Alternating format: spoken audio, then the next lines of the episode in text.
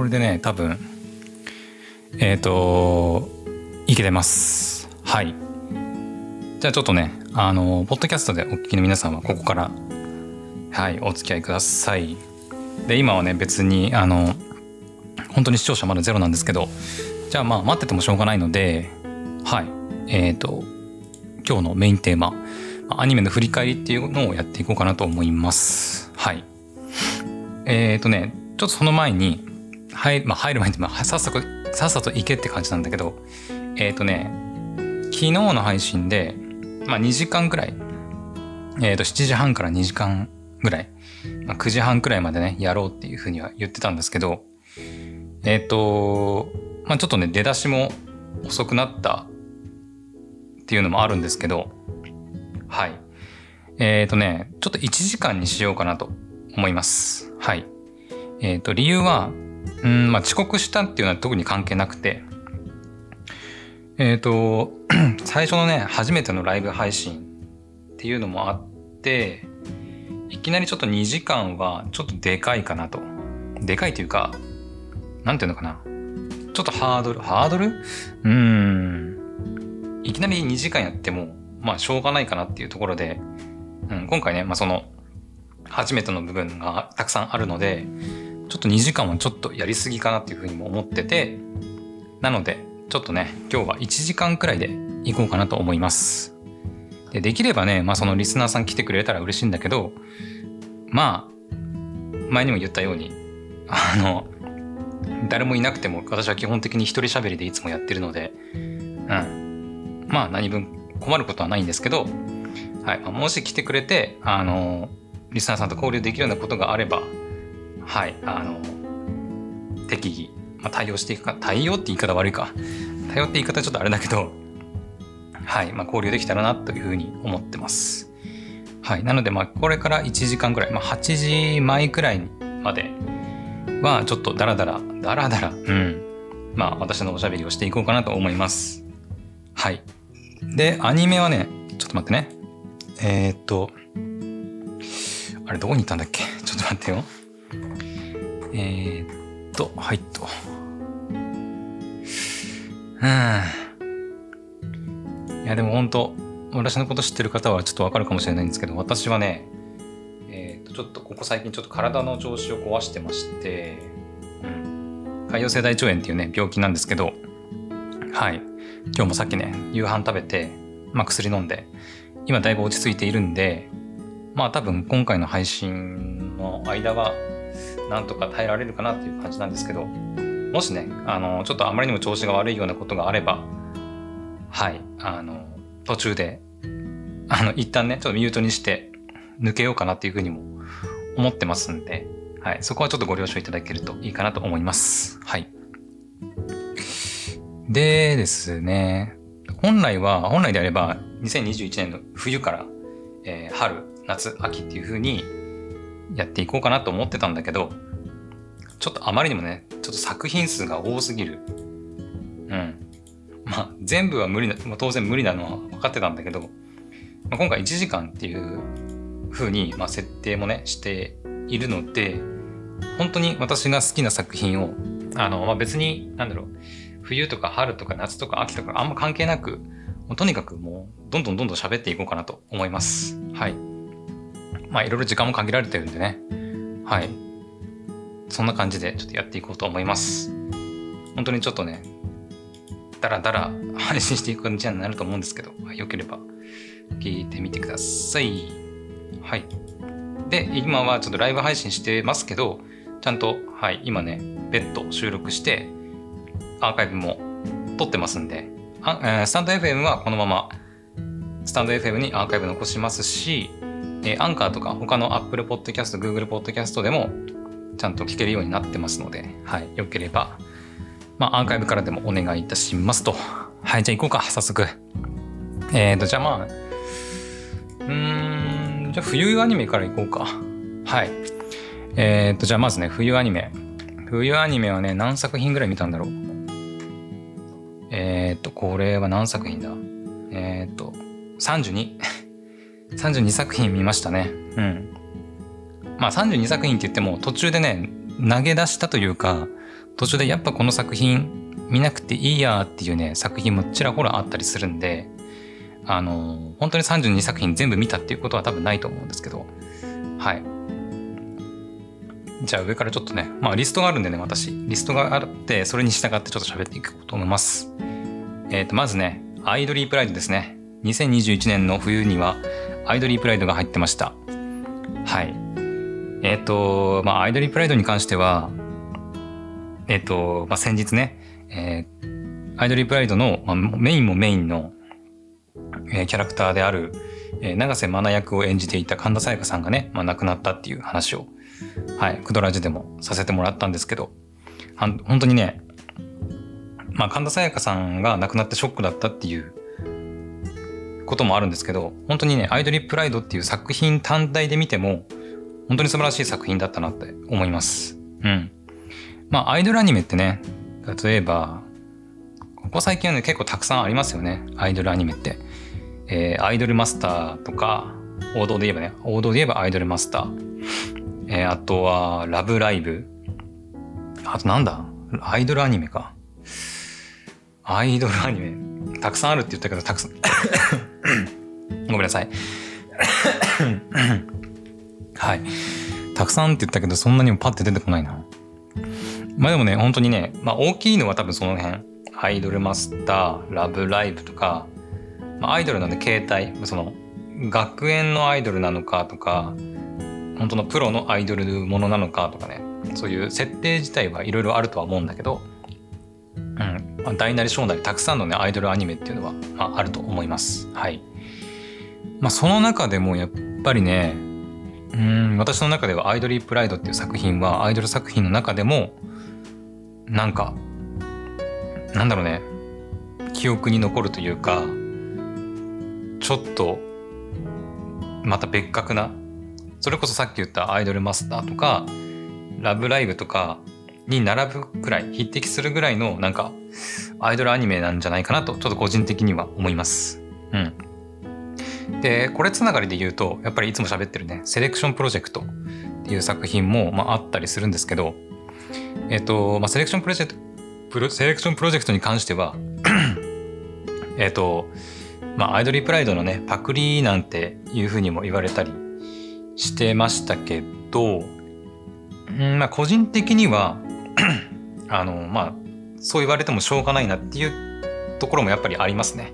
うん、どうしてもそのメインのえー、と女の子のね、まあ、設定というか抱えてるものが若干近いものがねあのー、あったので、まあ、ちょっとここは、まあ、何度もねクドラジでも喋ってますけど、うんまあ、パクリと言われてもそういうふうにまあ一部言われてしまうのはちょっとしょうがないかなっていう気はしてます。ただ、えっ、ー、と、アイドリプライドとセレクションプロジェクトはそもそも、うん、なんだろうね、別のアニメっていうふうに私はちょっとセレクションプロジェクトを見て、うん、思ったので、なんだろうね。これからセレクションプロジェクト、もしくはアイドリプライドを見る人は、うーん、あんまりそのセレクションプロジェクトのことをなんかアイドリープライドのパクリっていうふうに思わない方がいいかなと思います。ただまあセレクションプロジェクトは、え、12月30日の時点で私まだね、最終話見れてないので、おそらく最終話だと思うんですけど、うん。12月何日だっけ？金曜日更新なんですよ。私が見てる UNEXT だとね。だから、うん。おそらく13話が明日だね。明日の夜か。大晦日の夜更新じゃちょっと多分年内はちょっと難しいかと思うんだけど、うん。最後のラスト最終回まあ多分おそらくハッピーエンドだとは思うんですけど、うん。まあ楽しみにしようかなと思ってます。はい。もちろん似た部分はね、あるとは思うんですけど、アイドリープライドもセレクションプロジェクトもめちゃくちゃ面白い作品だなと私は思います。はい。よければ、はい、視聴してみてください。はい。じゃあ、アイドリープライドはこんな感じかな。で、次は、あ、リゼロね。リゼロ。リゼロの、えっ、ー、と、セカンドシーズンかなえっ、ー、と、39話からになると思うんですけど、が、えっ、ー、と、冬に入ってましたね。うん。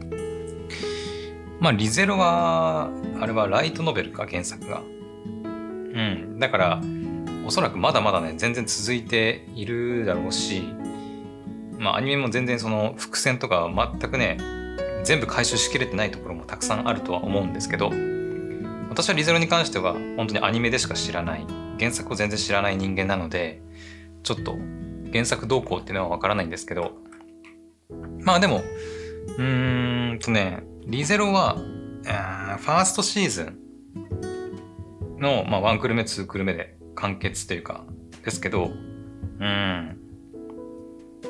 まあ、ファーストシーズンがやっぱり面白かったっていうのもありますね。うん。で、えっ、ー、とね、セカンドシーズンの1クルメ、えっ、ー、と、26話かな ?26 話くらいから38までの話は、ちょっとね、ちょっとなんだろうね、見てると辛いものがある。ずっとね、その同じ、まあ、リゼロって死んでも死んでも同じです。こうセーブされたポイントみたいなところにこう戻ってくるようなループものの話なんですけど、うん。セカンドシーズンのワンクール目は、同じところをずっとね、ぐるぐるぐるぐる回って、あんまり話の進展がね、なかったりしてて、あとちょっと話もややこしくなってきて、キャラクターがいろいろ増えたりね、してて、まあ、ちょっと途中追いつけない部分とかがあったり、うん、原作読んでないんで、うん、して、ちょっと一気見したりする人にからすると、ちょっとぐだっちゃうんじゃないかなって思う部分はありましたね。はい。うん。まあ、で、そのセカンドシーズンの、ちょっと個人的にはちょっと、うーんと、ぐだるっていう表現が合ってるか分かんないけど、まあ、その、ね、同じところをループするファ、えー、ワンクール目が 終わって、で、今年の冬に、えー、セカンドシーズンの39話目から、まあ、配信されてたっていう感じで、で、冬に配信されたやつが、えー、と39話からね、まあ、ずっとやってたんだけど、それに関しては結構面白かったっていうふうに思います。うん。まあ、セカンドシーズンの2クール目からこういろいろ物語がいろいろ動き出して いろんな苦戦が回収されたりしてって感じだったし、まあ、最後はなんかこうちょっとハッピーエンドな感じで終わったのであよかったやっとこのループ抜け出せたみたいなねうんところがあったので個人的にはセカンドシーズンの2クール目は見ててよかったなって思いましたね。うん。1クール目は本当にねまあループずっと同じとこしてるしとにかく暗いし、絶望するしで、ちょっと見てて辛いんだよね、本当に。まあ、それがリゼロの魅力だとは思うんだけど、はい。まあ、そんな感じで、リゼロのセカンドシーズンがやってたというお話でした。で、あ、次かな。次は、えー、このペースで1時間無理だな、多分ね。本当に厳選していかなきゃね、無理かもしれないけど、まあ、行こうか、とりあえず。えー、そうだな。ウマ娘ね。ウマ娘。ウマ娘ブリティダービーのシーズン2が、まあ今年の冬に入ってましたね。うん。確かね、ウマ娘が今年めちゃくちゃ世界的にもね、大ヒットしましたけど、確かアニメ、定かじゃないんですけど、私がね、このセカンドシーズン、シーズン2のアニメを見終わった後ぐらいだと思うんですよね。だからちょうど4月ぐらいに、えっ、ー、と、ウマ娘のアプリのゲームがね、めちゃくちゃ流行り始めた。そんな記憶がありますね。うん。私はウマ娘の、えっ、ー、と、スマホアプリでゲームをね、したことは一切ないんですけど、うん、一切ないんですけど、えっ、ー、と、アニメだけはね、あの、シーズン1の頃から、はい、視聴していたので、はい、あの、知ってはいたんですけど、いたんですけど、で、シーズン2もね、まあ、シーズン1が面白かったんで、シーズン2ももちろん見ようっていうことで見たんですけど、シーズン2はね、まあ、ウマ娘プリティダービーのシーズン1も結構そのスポコンというか、結構熱いね、あの、レースシーンとかたくさんあったんですけど、なんか個人的にはよりレベルアップしてたなっていう、うん、気がしましたね。えー、っと、馬の名前が出てくるかわかんないんだけど、シーズン1はえー、スペちゃん、スペシャルウィークと、えー、サイレンス鈴鹿だっけ？サイレンス鈴鹿だったかな？鈴鹿先輩だったかな？の2人の、まあ、友情を描いたお話。で、えー、シーズン2はまたちょっとね、メインのキャラクターが入れ替わって、えっ、ー、と、もちろん、スペチャン、スペシャルウィークとサイレンス鈴鹿も出るんですけど、えっ、ー、と、シーズン2のメインキャラクターが、えー、東海帝王と、えー、メジロマックイーンか。そうだ。メジロマックイーンの二人に、はい、まあ、なりまして、今度はシーズン2はその二人が、まあ、メインキャラクターっていう形になりましたね。うん。で、私はね、シーズン1の頃は、なんかあんまり、あまりというか、まあ、いいアニメだったんですけど、あの、泣いた記憶はね、なかったと思うんだけどね。うん。なんだけど、えっ、ー、と、シーズン2はね、泣いた。ウマ娘プリティダービーシーズン2は、ちょっとガチで泣きましたね。うん。それぐらい、すごい良かったです。はい。本当に私はね、アニメしか知らない人間で、アプリもやったことないし、馬について、競馬も全然興味ないしっていう感じだったんだけど、それでも、馬娘プリティダービーシーズン2は、うん、面白かったし、泣いた。だから、なんか馬興味ない人とか、あの、シーズン1見てないんだけどっていう人も、シーズン2から見ても全然楽しめるとは思います。はい。本当にね、あの、後半もそうなんだけど、途中途中のね、えー、ライスシャワーだったかなライスシャワーの回とかもちょっとね、泣きましたね。うん、ちょっとかわいそうっていうのもあったんだけど、あのー、はい、泣きました。ライスシャワーの回とかもね。他にも結構ね、まあ、後半のシーンとかでも結構うるうるきちゃうシーンがたくさんあるので、はい。ぜよかったらね、ぜひ見てみてください。うん。アプリでゲームしか知らないっていうのはちょっともったいないとは思います。逆にそのアプリを私はやってないので、あの、アプリのゲームのね、面白さはちょっとわからないんですけど、もしよければ、あの、アニメの方も見てくれたら、まあいいんじゃないかなと思います。はい。そして次行こうか。えっ、ー、とね、結構ね、私その Unext で見るんでね、ショートアニメみたいな、あのちょっとエッチなアニメとかも見るんですよ。地味編ってなんだっけ？地味編地味編ってなんだっけ？ちょっとエッチなアニメだったっけか。あれ？地味編って、ちょっかそうだね、エッチなアニメだね。えっと、ジミコは意外にエロかったっていうね。えー、地味編、ジミコを変えちゃう純異性交友。はい。まあ、エッチな漫画、エッチなアニメですね。まあ、これも見たりとか。はい。結構マイクール最近ありますよね。この手の、うん、エロコミックのね、ショートアニメ化というか。うん。まあ、女性向け、男性向け、まあ、いろいろ揃ってるなっていう感じですね。はい。えーと、まあ、そんなアニメを見つつ、次は、のんのん日和。ああ、のんのん日和もあったね。うん。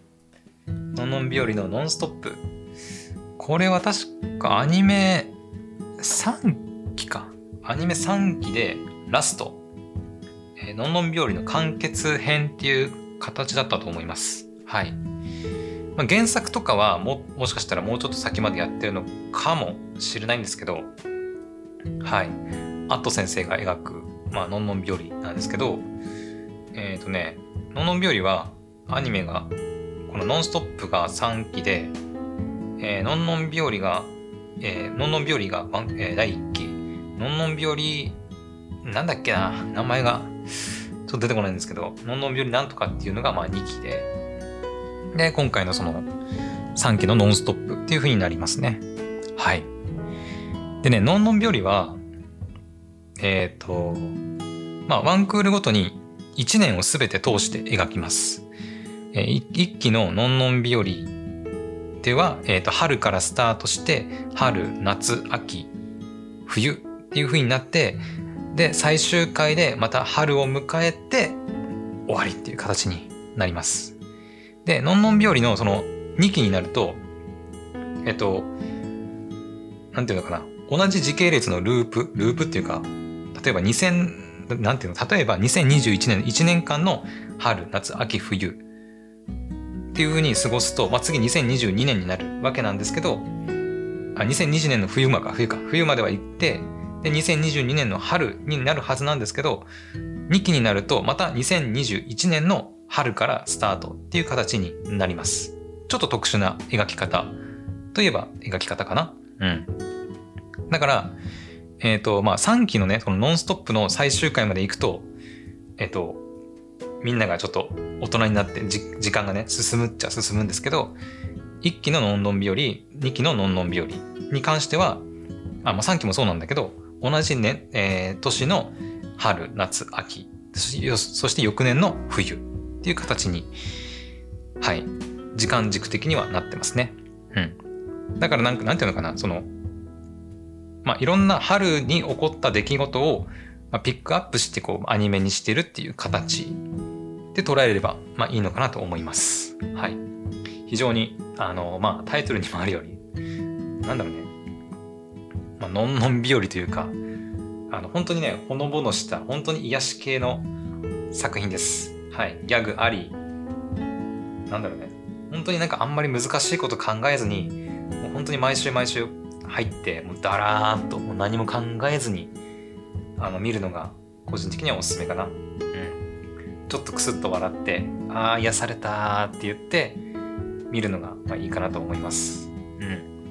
個人的にはね、もっとあのアニメね、4期とか5期とか入ってほしかったけど、まあ、今回のそのノンストップ、ノンノン日和ノンストップで、まあ、アニメは最後という形になってしまったので、まあ、これ以上、ノンノン日和は入ることないんですけど、はい。非常に面白い作品なんで、よければ見てみてください。ああとね、のんのん日和は、えっ、ー、と、のんのん日和バケーションだったかな。えっ、ー、と、キャラクターたちがね、えっ、ー、と、沖縄に旅行に行くっていう、えっ、と、劇場版があるんですよ。沖縄のね、どこだっけな。一応舞台になってるね、島があって、えー、西表島だったかな。ちょっと正確な場所はちょっと覚えてないんですけど、沖縄の確か西表島に、えっ、と、まあ、遊びに行って、まあ、いろんなね、あの、現地の友達が作ったりとか、星を眺めたりとか、まあ、そんなね、またちょっと沖縄の、なんだろう、ほのぼのした日常を描いた劇場版のんのんびよりバケーションっていうのもあるんで、よければそちらも、えー、配信されてると思います。はい。Unext では配信されてました。なので、そちらもよければ見てみてください。はい。じゃあ次。えー、っと、ああ、働く細胞ね。働く細胞もやってたね。働く細胞2期と、えー、働く細胞ブラックっていうのも同時にやってましたね。うん。働く細胞って結構シリーズあるんだよね。その、大元の働く細胞っていう作品があるんだけど、そこから、なんていうのか、こう、枝分かれしたような、この働く細胞ブラックっていうのもその枝分かれした一つなんだけど、働く細胞って人間の体の、えー、と細胞とか、まあ、えー、赤血球白血球とかを擬人化した作品。で人体に起こる不思議をこう科学的な根拠も交えつつ、えー、アニメにしたっていう作品なんですけど、えーと、働く細胞のオリジナルの作品は、まあ、大体の人間に当てはまるような、まあ、怪我だったり病気だったりっていうのを描くんだけど、えーと、働く細胞ブラックっていうのは、えーとブラックな環境で働く人間にまあなんていうのかな、起こる、あの、やつをアニメ化した作品ですね。例えば、えー、働きすぎて、なんだろう、なんか鬱になったりだとか、あと、ED もあったな。そう、勃起不全症候群だね。勃起不全だったかな。とか、あと、座りっぱの運動をしなくて、なんか、なんだっけな、ふくらはぎのなんか筋肉がうんたらかんたらみたいな病気というか、ことが起きたりとか、あとはタバコとかお酒とかね。まあ、そういった、あの、体に悪いというか、うん、うんあまり良くない食、えー、生活習慣で起きる病気にちょっとピッあのピックアップした、えーと、働く細胞ブラックっていう形ですね。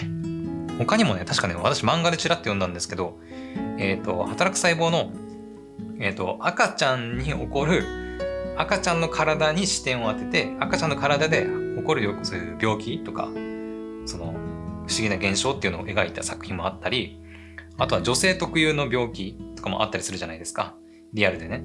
まあ、そういうのをピックアップして描いた漫画作品もあったりします。今のところアニメ化されてるのは多分、働く細胞のオリジナルと、働く細胞ブラックだけだと思うんですけど、はい。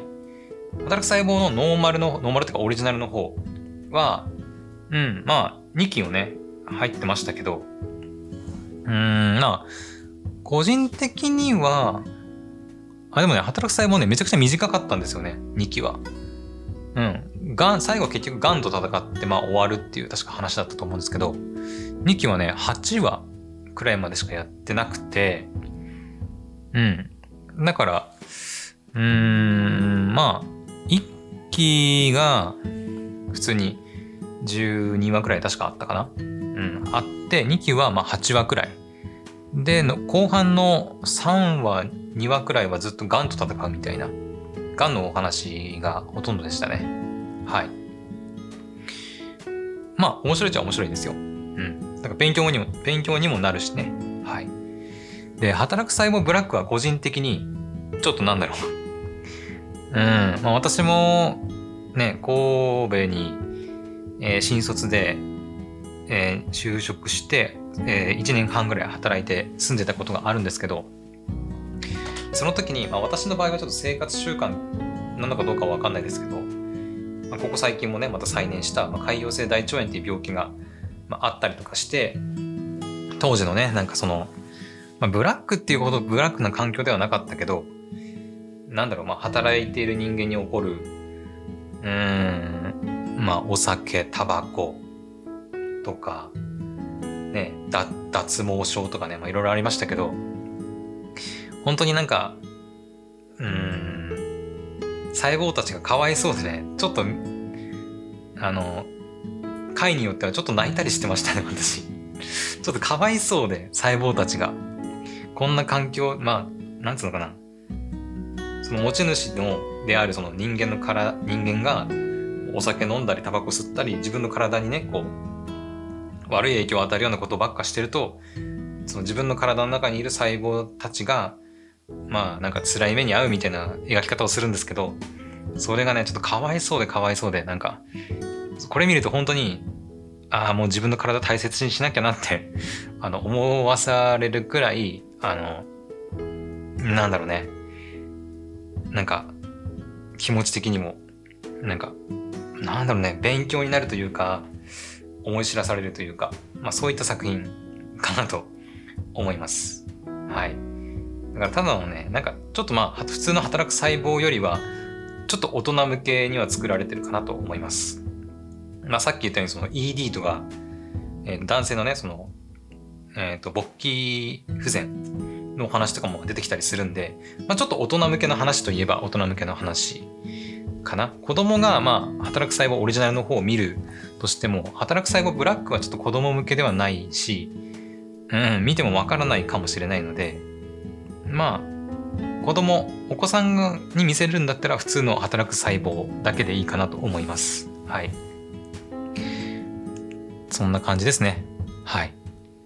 じゃあ次行きましょう。今で32分か。今で32分。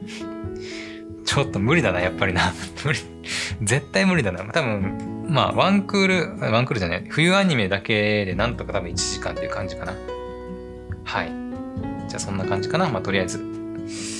夏とかね、あ、春、夏もね、いい作品あったんだけど、ちょっと、まあ、今回テストって感じなんで、本当に。はい。まあちょっとリスナーさんがね、来ないようであれば別にちょっとライブ配信するつも必要もないので、はい。まあ、ぼちぼち見ながら、アニメの振り返り。まあ今後はね、そういう、なんだろう、ライブ配信じゃなくて、まあ、普通の収録でもいいかなっていう感じもしてます。はい。じゃあね、次は、えー、まあ、ホリミアとかもあったね。ホリミアはまあ面白かったけど、うん、まあ、ラブコメ？ラブコメっていうのかな？うん。であったけど、そんなにすっげえ面白いっていうほどではなかったかな。まあ、ぼちぼち面白かったっていう形。形というか感じかな。うん。あ、ゆるキャンだ。ゆるキャン。うん。ゆるキャンのシーズン2が今年の冬に入ってましたね。うん。ゆるキャンはもしかしたら人気も出てたし、うん、シーズン3もあったりするんじゃないかな。まあ、原作がどこまで進んでるかはちょっと私わかんないんですけど、えっ、ー、と、ゆるキャンはね、やっぱその、キャちょっとした、キャンプブームに今火をつけた、まあ元からキャンプのブームがあったのかなゆゆるキャンが始めてアニメ化された時って。どうだったかな？まあでも、どっちにしてもやっぱゆるキャンでちょっとキャンプ始めて読み読みみたいな人も結構いたと思うので、うん。まあ、そのシーズン2ということでね。シーズン2はね、えー、っと、イズキャンがメインだったかな。あの、ゆるキャンの、えー、っと、メインキャラクターたちの、えー、舞台というか出身地は、えー、と山梨県の甲府かな？ちょっとわかんないけど、山梨県だったと思います。はい。なんだけど、えっ、ー、と、みんなで、えっ、ー、と、な、な、何部だっけあれ？えっ、ー、と、キャンプ部？じゃあアウトドア部なんだっけな？名前。部活名が出てこない。そう、あの、なでしこたちがね、なでしこが所属しているその部活があるんですけど、その部活で、えっ、と、まあ、りんちゃんとか、他の、まあ、家族も一緒に、妹、妹だったかな？うん。犬子の妹だったかな、うん、もういたりとかしてみんなで伊豆にキャンプに行こうっていう話だったかな？はい。なので伊豆といえば、まあにえー、静岡県。伊豆にね、えー、みんなでキャンプに行くっていうお話がメインですねはいまあ、私ね、宿ラジとかもね、やったりしてるんで、まあ、静岡県実は行ったことないんですけど、うん。うん、行ってみたいね。静岡県。まあ、伊豆ももちろん行ってみたいし、他にもいろいろ浜松とか。あ、そうか、なでしこの出身が、えっ、ー、と、静岡で、あの、りんちゃんと一緒に、なでしこの実家違う、おばあちゃんの家か。おばあちゃんの家に遊びに行くっていう話もありましたね。うん。で、なでしことりんちゃんは二人で浜松のうなぎを食べるという話がありましたね。めっちゃ高いんだね、うなぎってね。特上1人前5000円だったかな ?5000 円、4500円だったかなね。値段にりんちゃん驚いたりしてましたけど。うん。うなぎね、私も好きですけど、まあ、なかなか食べる機会はないかな。うん。4500円はね、まあ、贅沢じゃ贅沢だよね。はい。まあ、そんな感じで、ゆるキャンのシーズン2も、はい、今年の冬に入ってた感じですね。はい。で、次は、ワールドトリガーもセカンドシーズン入ってたけど、今も入ってるからちょっと一旦飛ばそうか。あー、いや、これは触れるべきか？ちょっと、いや、どどうしようかな。えっと、ワンダーエッグプライオリティっていうね、作品があったんですけど、知ってる人いるかな？まあ結構マニアックというか、まあそんなにすごい人気が出た作品ではないんだけど、えっ、ー、とね、どう言ったらいいかな？思春期の少女たちが抱える、えー、様々な悩み、えー、思春期っていうのは、まあ、中高生かな？中高生の、えーと、女の子。たちが抱える、うんまあ、その恋だったり、あと、まあそういう、なんだろうね。私はちょっとおじさんなので思春期の女の子の気持ちなんかわからないんですけど、恋とか、まあ、家族の問題とか、まあ、そういうなんか男の人からセクハラされたとかさそういういろいろね子供思春期の少女たちが抱える悩みに焦点を当てた、まあ、お話ですね。えっ、ー、とねワンダーエッグっていう卵があってガチャガチャみたいなやつをねガチャガチャって回すまあガチャガチャだからねガチャって回すとえっ、ー、とワンダーエッグっていう卵をもらえるんですよ。うんで、そのワンダーエッグを、えっ、ー、とね、割るんだったかな確か。エッグを割れってね。そう。エッグを割れって、卵がね、パカパカパカパカ喋ったりするんですけど、あ、卵じゃない、卵が喋るんじゃないわ。なんか、まあ、いろいろ喋られて、で、エッグを割れ、エッグを割るんだみたいな感じで、パカって、その、ワンダーエッグっていう卵を割ると、その中から女の子が出てくるんですね。うん。で、そのワンダーエッグから出てくる女の子っていうのは、えっ、と、すでにもう死んじゃった女の子。で、しかも、ただ死んだんじゃなくて、その、まあその思春期の頃に何かしらの悩みとかを抱えて、まあ自殺してしまった、自ら命を絶ってしまった、まあ、なんか女の子がそのワンダーエッグから出てくるんですね。で、その出てきた女の子を、なんか謎の敵から守るのが、えっ、ー、と、メインの、えー、女の子たち。そのメインの女の子たちもあのみんな思春期の女の子でそれぞれたくさんの悩みを抱えているんですけどその女の子たちがそのワンダーエッグから出てきた、えー、もうすでに死んでしまった女の子を敵から守るっていう話ですね。はい。で、プラえっ、ー、と、このタイトルにあるワンダーエッグプライオリティっていうのは、まあ、プライオリティっていうのは優先度っていう意味なんですけど、まあ、一番の最優先はワンダーエッグ、その女の子をまず守りきることが、えっ、ー、と、最優先なので、ワンダーエッグプライオリティっていう形で、まあ、アニメ中でもね、出てきます。なんか、なんだっけ、ワンダーエッグを最優先にするんだって言ったら、ワンダーエッグプライオリティみたいな感じでね。うん。そう。だからヒロインの、ヒロインっていうかその主人公の女の子たちが敵から狙われるわけではなくて、あくまで敵の狙いはそのワンダーエッグから出てきた女の子なんだよね。うん。で、そのワンダーエッグから出てきた女の子を守り通すことができれば、まあ勝ちというか、うん、ひとまず勝利という形。その敵っていうのがね、またちょっと難しいんだけど、うん、そのワンダーエッグから出てきた女の子のトラウマをなんか、こう、具象化したような敵だったりします。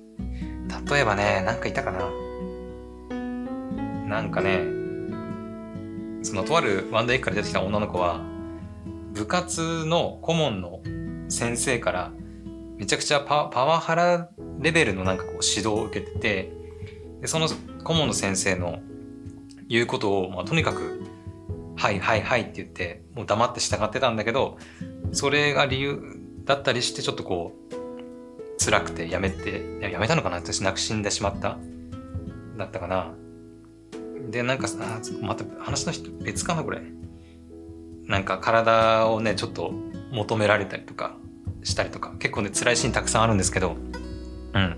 そんな女の子、悩みを抱えた女の子の、えっ、ー、と、なんていうの、悩みを具象化した敵、その顧問の先生がね、化け物みたいになってきて襲ってきたりするんだけど、まあ、それを倒して女の子を守るっていうのが、まあ、メインの、うん、目目的というか話になるかな。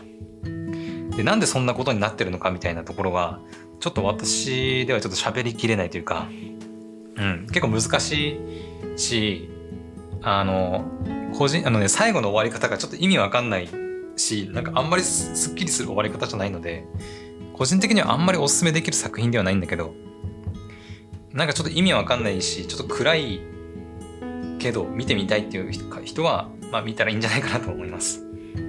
でも一応言っとくとだから、えっと、最終回もちょっと意味わかんないし、なんかあんまりスッキリする終わり方じゃないので、まあ、それでも良ければっていう感じですね。はい。というわけで、まあ、ワンダイクプライオリティというアニメでした。ふぅ。えー、じゃあ次。まあ、残り18分くらいなんでね、まあ、パパッといきましょう。えー、五等分の花嫁。えー、これはなんだっけ？インテグラル、ダブル、イン、ななんだっけ？わかんないけど、SS かな。うん。まあ、五等分の花嫁の2期でしたね。うーん、まあ私ね、五等分の花嫁に関しては漫画で全部読みました。はい。Unext で、あの、もう全巻買って読みました。なので、まあ、全部ね、内容知ってるんで、まあアニメもね、まあ2期やったけど、うん、まあ、個人的にはやっぱ1期が面白かったかなっていう気はしちゃいます。はい。うん。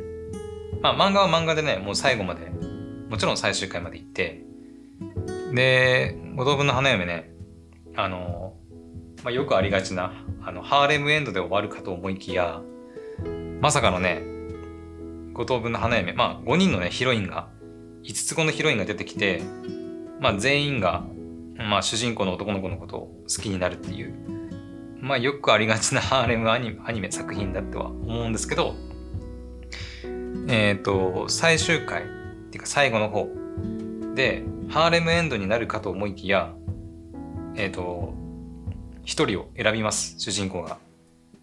なかなかないなとは思うんだけど、うん。まさかのあの子っていうね、うん。こう選ぶんですね。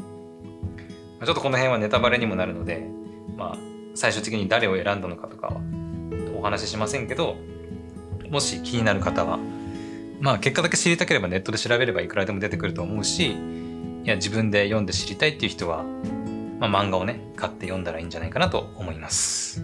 はい。そんな感じですね。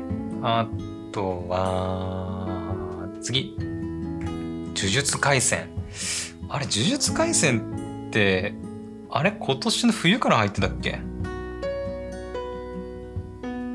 それとも、ツークル目ちょっと待ってね。呪術廻戦ってそんな最近だったっけ？今ね、映画入ってますけど、多分2クール目じゃないかな。あれ？ちょっと待って。呪術廻戦は、あ、そうだね。これ2クール目だね。えー、っと、2020年の秋から入ってたので、まあ、その続きというか、まあ、2クール目がそのまま入った感じか。まあ、呪術廻戦に関しては私がここで何ら別に喋ることはないんだけど、うん、もしかしたら皆さんの方がね、漫画読んだりとか、まあ、今映画も入ってるし、まあ、詳しい方も多いと思うんで、まあ、あんまり私から喋ることはないかな。はい。まあ、強いて言うならば映画見に行きたいなーっていうぐらい ですね。うん。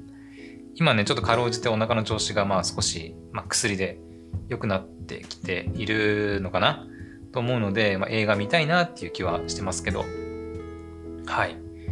漫画もね、全然私買って読んだりとかしてないので、はい。まあ、先が気になるかな？ぐらいですね。はい。じゃあ次。えー、っと、テンスラか。テンスラの、これ何期だ？セカンドシーズンかな？第25話からもう入ってたか。うんテンスラはね、あの、私学校でね、働いているんですよ。学校で働いてるんですけど、テンスラはね、結構子供たちにもやっぱ大人気らしくて、うん、なんか、まあ私、その学校で働いて生徒と関わること結構あるんですけど、生徒と一緒に、あの、私ね、工藤、工藤がね、工藤がっていうか、私アニメ好きなんですよっていう話をすると、結構ね、その、テンスラ見てますか？とか、うん、テンスラ好き？とかね、言う人結構多いなっていう印象です。だからね、結構まあ、子供たち、まあ、わかりますけどね、その子供人気あるの、まあ、すごいわかりやすいし、うん、なんかあんまりその、あんまり深く考えなくても見れるし、見ててこう、幸せになれるというか、安心して見られるというか、うん、ところがあるので、まあ、戦闘シーンとかも結構迫力あるし、こう、主人公がめっちゃ強くて、あの、いろんな強い敵と戦っていくのも面白いし、まあ、部下が強かったりするのでね、部下の活躍を見るのも楽しいしっていう感じで、非常になんか楽しませてもらってるなっていう感じですね。はい。確か、あ、え？映画入るんだっけ？テンスラ。確か。うん。来年かな確か映画あるって聞いてたと思うんだけど。はい。なのでちょっと映画もね、かなり楽しみにしてるかな。ですね。はい。うん。アニメもね、もうどんどん続き入ってほしいんだけどね。うん。これ多分25話からやってるけど、確かね、夏ぐらいにね、確かテンスラーの、夏じゃなかったっけ？それは転生したらスライムだった件のえーえー、セカンドシーズンっていうか、うん、セカンドシーズンっていうのかな？第4クール目もね、あの、今年入ってたんで、一応ひとまずまた完結という形になってますね。はい。まあ、まだまだ、あの続きはあると思うんですけど、漫画とかね、あるとは思うんですけど、まあ、とりあえず、うん、まあ、完結という形ですね。はい。私たちはまあ映画も見たいし、アニメの続きも入ってほしいなっていうところかな。はい。じゃあ次。えー、っと、無色転生ですね。まあ、これがとりあえず2021年の冬アニメ最後かな。まあ他にもね、実はまあちょっと飛ばしてね、話さなかった作品もまあ多々あるんですけど、まあとりあえず無色転生で最後かな。冬アニメに関しては。はい。無色転生はね、えー、っと、秋アニメ、今年の秋のアニメ、もう本当に今ね、12月ぐらいまでかけて入ってるアニメでも無色転生入ってたんですけど、えー、っと、無色転生2クールだったかな？う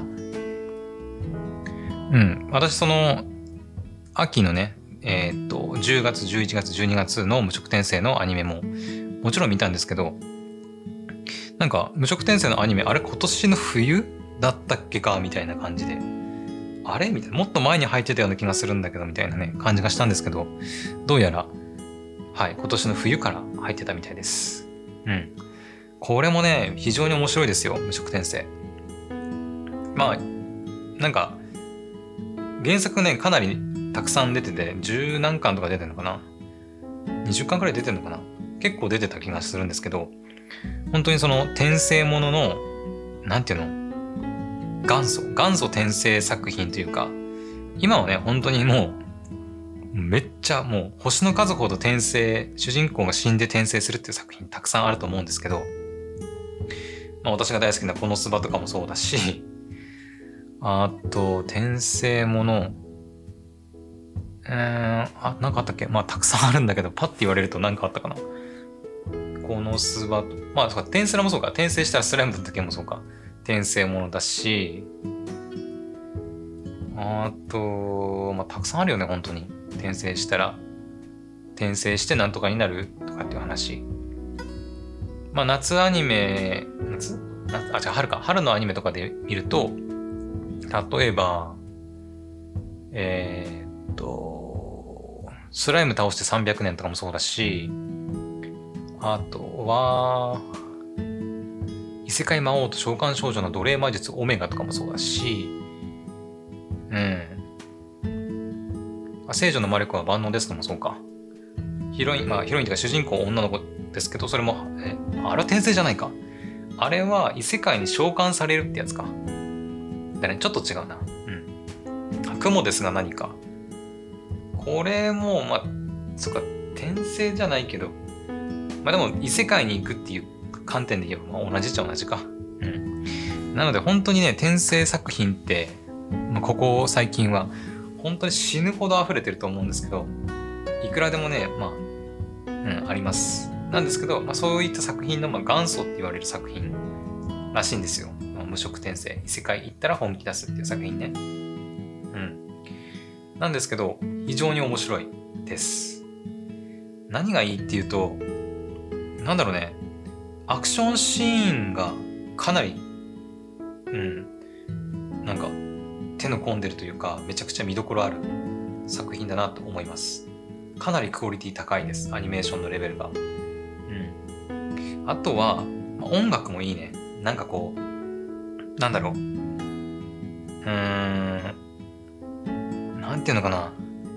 無色転生の、無色転生って、あの、異世界に転生、まあ、死んで転生して、まあ、主人公かなり強い能力を、まあ、持ってというか、まあ、そういうのを身につけていって強くなるっていうタイプの主人公なんですけど、あんまりその、なんだろう、チートでめ、誰、なんだろう、完全無敵な主人公っていう感じではなくて、なんだろうね、自分より強いやつはいっぱいいるし、えっ、ー、と、死ぬ、本当に辛い経験もたくさんあったりとかね、まあ、前世のあの辛い経験とかも出てきたりして今で言うその、うん、転生してチート能力をもらってもう完全無敵みたいな主人公じゃないんですよ。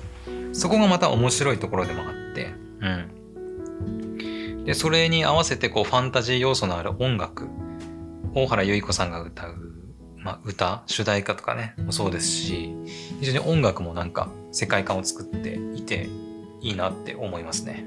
うん。あただちょっとね、あの、エッチな要素が、まあ、ところどころに盛り込まれています。はい。あの、主人公の男の子は、まあ、ちょっといろいろあって前世で引きこもっていて、まあ、童貞なんですけど、えっと、転生して、まあ、子供にね、赤ちゃんから生まれ変わって、うん。まあ、前世の記憶を持ったまま生まれてくるんで、まあ、童貞のね、まあ、まあ、見た目は赤ちゃんですけど、赤ちゃん、子供ですけど、うん、中身は普通の引きこもりの童貞なので 自分の父親と母親のその夜の営みの声とか、メイド、その、ね、お父さんがちょっとね、あの、なんていうのかな、色を好むというか、人で、えっ、ー、と、メイドを雇ってるんですけど、そのメイドと、その夜のちょっとことをね、やったりとかするシーンを、まあ、音を聞いたりしてね、うへへみたいな感じで やったりとか、確かメイ、違う、あとね、その友達の女の子のパンツをなんかお守りとして崇めたりとかして、まあ、ちょっとね、ちょっとエッチな要素が含まれたりしているので、まあ、ちょっとそういうのが苦手だなっていう人とかは、うん、ちょっと避けた方がいいかなと思いますね。はい。なんかあんまりき、うんとね、なんだろうね。まあ、どっちかっていうとネタに使われることが多い。うん、まあ、エッチなネタはととはいえ、あの、なんていうのかな。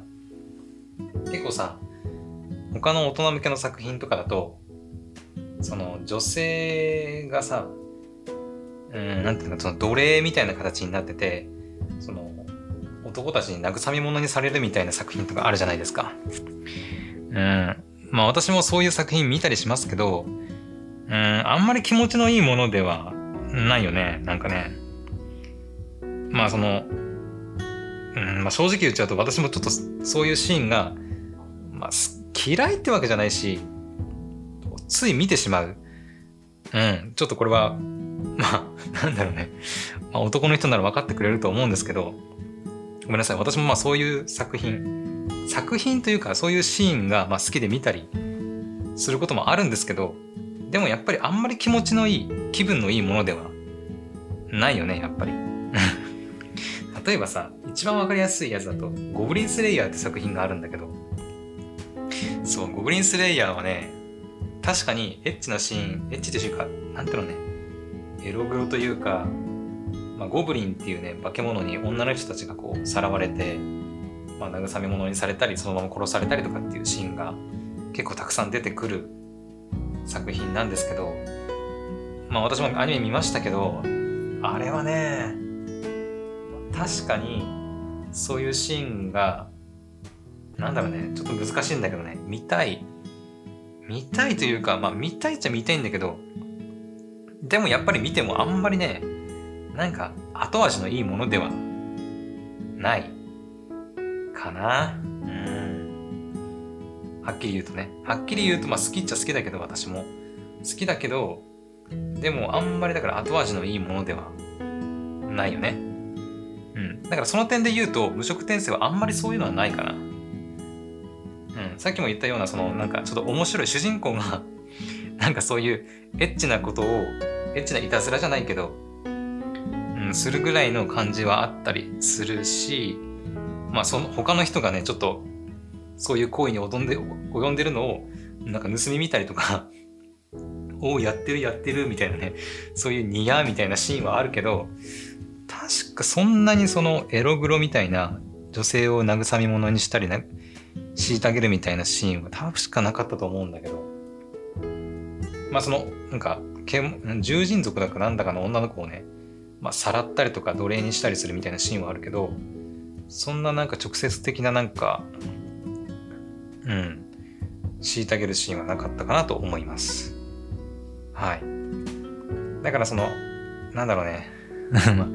本当にそういうエッチなネタというか、なんだろう。そういうシーン自体があんま好きじゃないとかっていう人は、まあ、見ない方がいいとは思うんだけど、まあ、ゴブリンスレイヤーとかに比べたらまだね、気持ちよく見れるかなとは思いますね。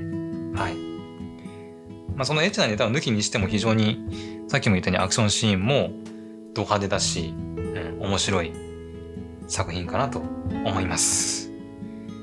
なんかね、まあ、秋アニメでとりあえず完結して終わりましたけど、アニメはね、終わりましたけど、まあ、原作がね、まだまだ続いてるし、まだまだアニメは全然追いついてない状況なので、うん、しかも秋アニメの本当の最後、さおそらく最後だと思うんだけど、うん、がね、またちょっとね、なんか意味ありげな感じで終わって、いや、これアニメ続くんじゃねえかなっていう終わり方をしたんで、うん。なんかね、そのアニメも終わるんだったら、もうアニメ、オリジナルとまではいかないけど、気持ちよく終わらせればいいのに、なんか続きがあるような演出をしてたんで、多分、あるんじゃないかな。続き。うん。だから、まあ私個人的には、またアニメ入ってほしいなっていうふうに思ってます。入るとしたらでもやっぱ来年の、いつだろうね。今回とりあえず2クール空いてたし、2クール？うん、そっか、2クールか。冬入って、春、夏空いて、秋入ったもんね。だから2クール空くとしたら、えー、冬、春が空いて、夏ぐらいかな。まあ、知らないけど、わかんないけどね。入るかどうかすらもちょっとわかんないけど、まあ、入るとしたらそのぐらい。夏、もしくは秋とかかな。はい。なので、まあ、良ければ皆さんもね、無職転生見てみてはいかがでしょうか。はい。というわけで、これでもうあとね、2、1で、はい、1時間になりました。はい。どうでしょう？どうでしょうって言ってもまあ、今聞いてる人誰もいないんだけどね、実は。うん。途中ね、一人入ってきたんですけど、まあ、すぐ抜けられてしまったんで、はい、今もう完全に私の一人喋り状態っていう形なんですけど、まあちょっと今回はここまでにしとこうか。まあ2021年の冬アニメだけっていう形にはなりましたけど、うん。まあ最初ね、初めてライブ配信やってみましたけど、今回ね。やってみましたけど、いやー、来ないね、人。来ないね。まあ私は来ないなら来ないで、まあ一人喋りするよっていう風に言ってたんで、まあ一人喋りするのは別に慣れてるんでね。うん、1時間くらいがあれば全然問題ないんですけど、うん、まあさすがにやっぱ人が来ないのはちょっと悲しいかなとは思いますけど、まあとりあえず、えー、アーカイブで聞いてくれたらいいかなと思います。